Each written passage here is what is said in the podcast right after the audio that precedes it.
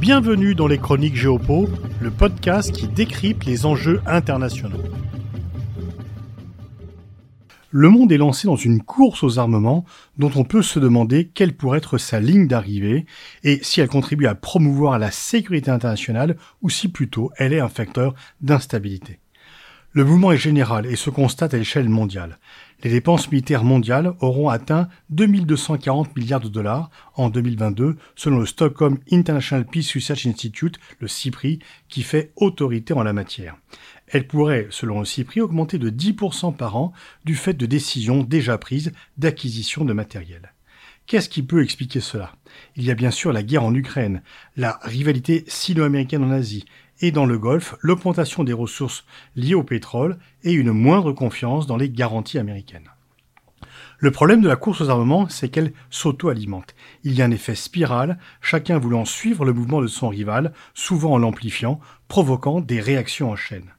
Du temps de la guerre froide, il y avait des négociations de limitation des armements qui étaient venues encadrer cette course. Plus rien de cela désormais. Chacun veut faire de la surenchère et alors que les finances publiques de la plupart des pays sont sous tension, les budgets militaires sont les seuls pour lesquels la contrainte est limitée.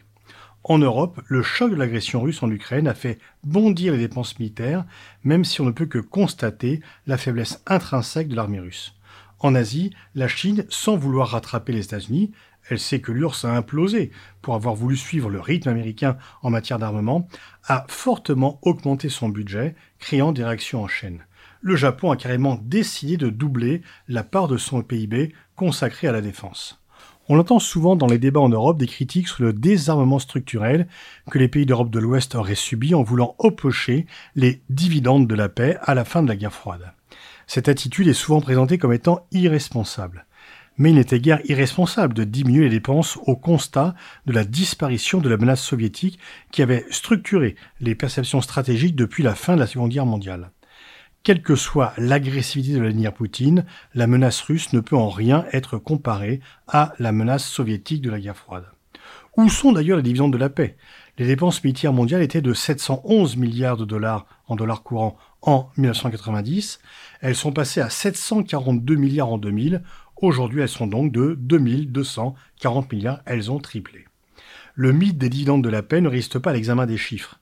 Les dépenses militaires américaines sont restées à peu près stables entre 1990 et 2000, environ 320 milliards de dollars.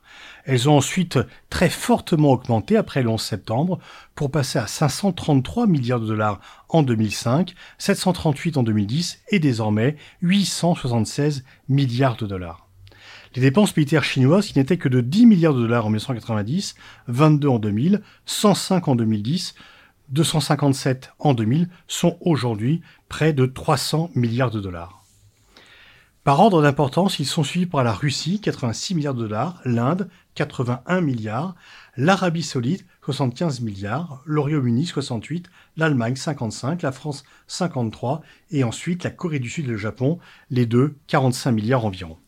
On ne peut qu'être frappé de la facilité à trouver des moyens jugés nécessaires pour la sécurité et la défense et la difficulté à le faire pour lutter contre le réchauffement climatique, pourtant lui aussi source majeure d'insécurité.